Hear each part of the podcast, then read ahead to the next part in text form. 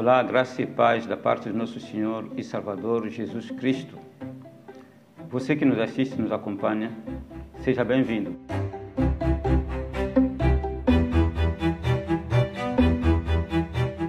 É um prazer tê-lo de novo aqui nos acompanhando é, neste canal.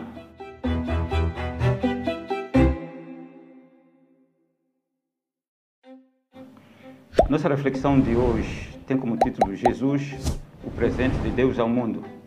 Sabemos muito bem que já estamos no mês de dezembro, aproxima-se o fim do ano e nesse período de fim do ano, o que é que acontece? É período de grandes festas, não é? é no mundo inteiro. Quando falamos mundo inteiro, nos referimos tanto aos países cristãos e não cristãos. Inclusive, alguns países não apenas não são cristãos, às vezes tem uma rejeição ou uma perseguição até em alguns países contra os cristãos, contra o cristianismo.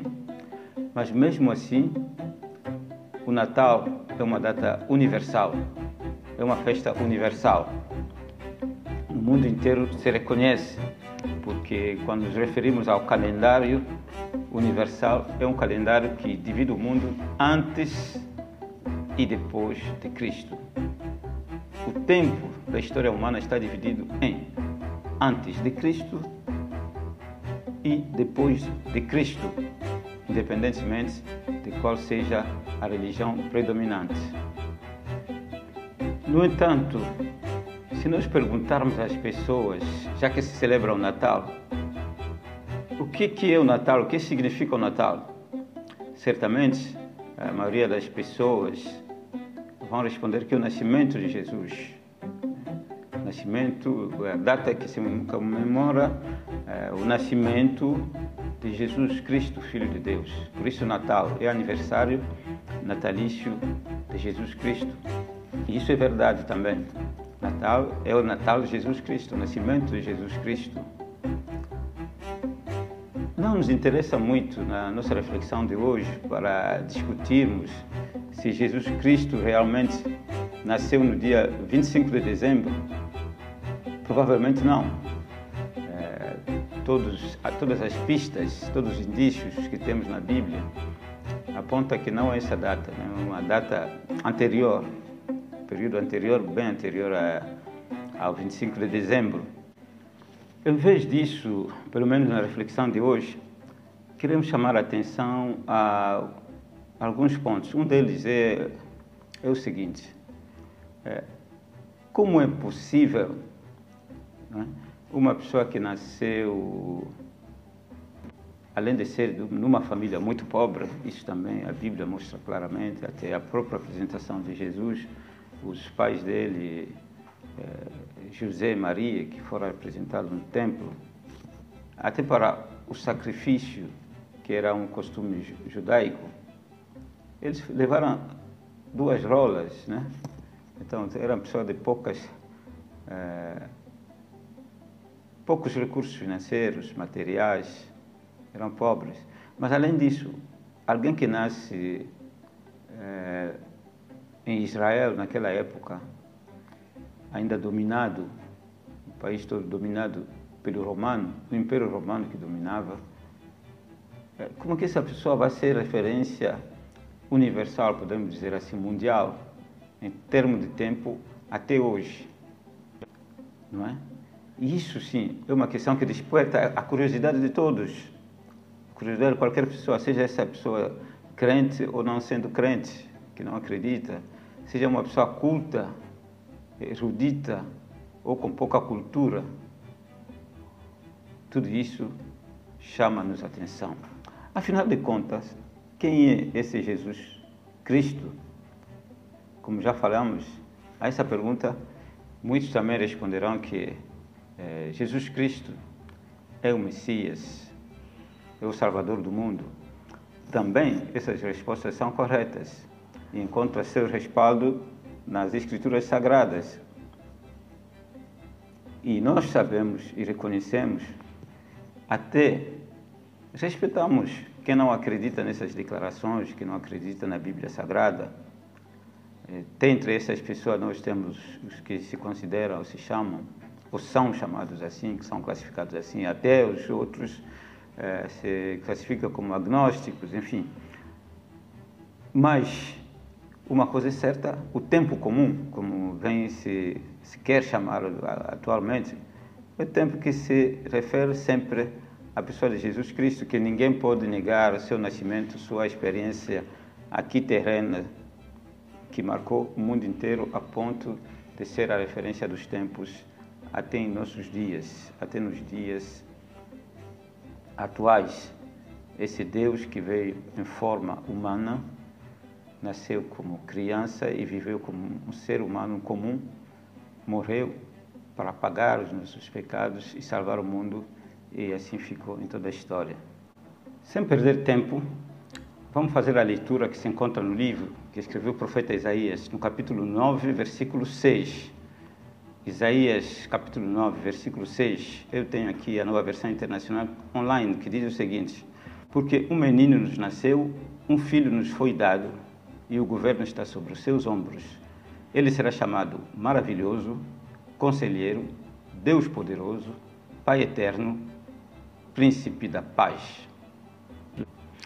Olhem que essa, esse texto, esta passagem, esse livro de Isaías, foi escrito quase 700 anos antes do nascimento terreno aqui de Jesus, o Filho de Deus, sete séculos antes. Mas ele fala sobre um menino que nos foi dado e que teria o principado, o poder, e afirma que ele é o Pai eterno, é o Deus forte. Tudo isso vem sendo confirmado na palavra de Deus e fica confirmado na vida de Cristo e será confirmado também na, em toda a eternidade. Conforme a leitura é muito clara e simples, nota-se que Jesus Cristo é um dom, é uma doação. Por isso está que um filho nos foi dado, um menino se nos deu, foi nos dado, doado, ofertado. Jesus Cristo, o Filho de Deus, o presente de Deus à humanidade, o presente que Deus ofereceu à humanidade. Então, por que podemos considerar o Natal, a celebração do Natal, ou seja, Natal de Cristo, de Jesus Cristo, como um presente? Na verdade, a resposta a essa pergunta é a razão de ser de toda a Bíblia, Antigo e Novo Testamento. É a razão da existência da Igreja de Cristo no mundo. Essa é igreja que tem a missão de anunciar o Evangelho. Evangelho que do grego quer, eh, quer dizer é, boa notícia ou boas novas, como nós conhecemos. É isso mesmo. Boas novas, boas notícias. A notícia do presente de Deus ao mundo. Jesus Cristo. E há muitas passagens ao longo da Bíblia que atestam isso, não é? Nessa parte final falarei, leremos praticamente, não pregaremos, não é? Mas vamos ler algumas passagens só para refrescar a nossa memória. Na verdade, para o leitor, o estudioso da Bíblia, as passagens que nós separamos aqui são passagens bastante comuns.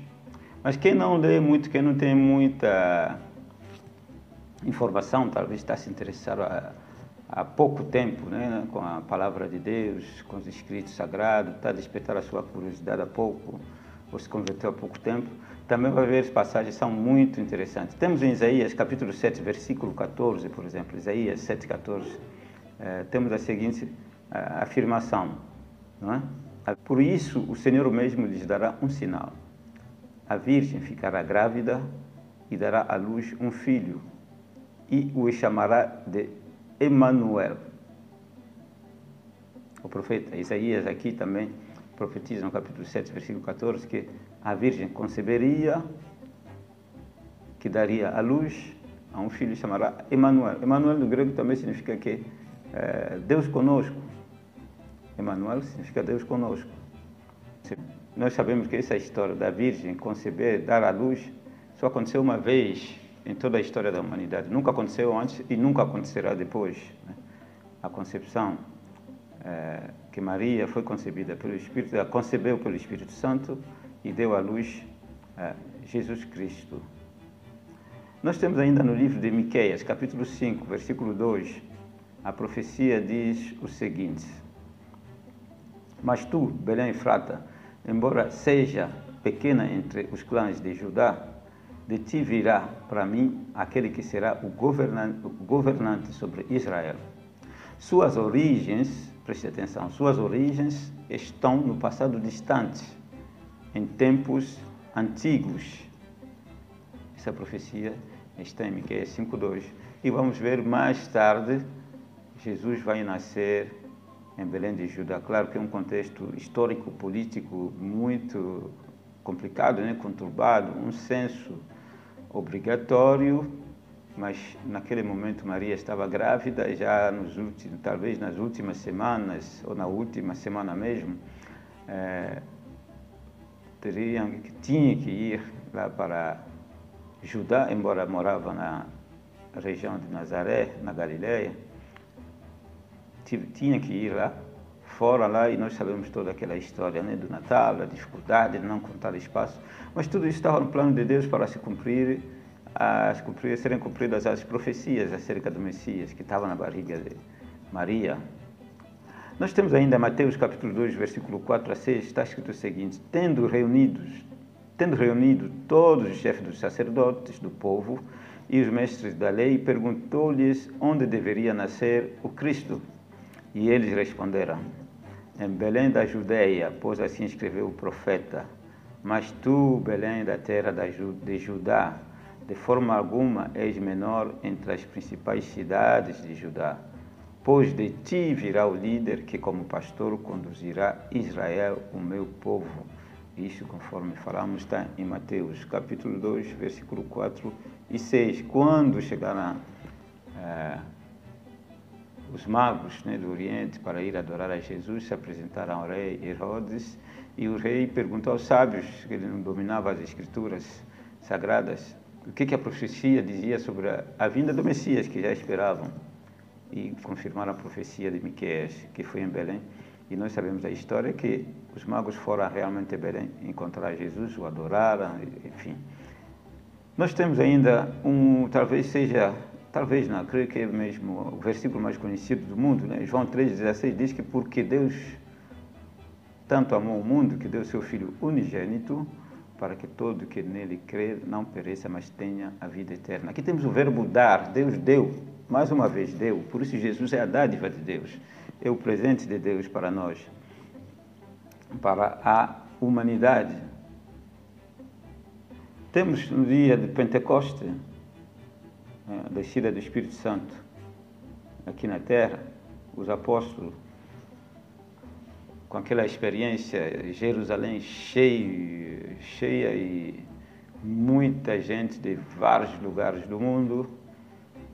Lá, imagine, né, deve ser como acontece nas nossas grandes cidades, quase as capitais de muitos países do mundo, como que acontece nos dias de grandes festas, como Natal, Ano Novo, né, as cidades cheias de pessoas de diversos lugares. Jerusalém sempre foi uma grande metrópole ao longo da história, né? Embora dominado, mas era um lugar, e ainda é um lugar onde muitas nações vão conhecer. Então foi assim. O que que Pedro fala? Atos capítulo 2, versículo 36 a 39. Portanto, que todo Israel fique certo disso. Este Jesus a quem vocês crucificaram, Deus o fez Senhor e Cristo.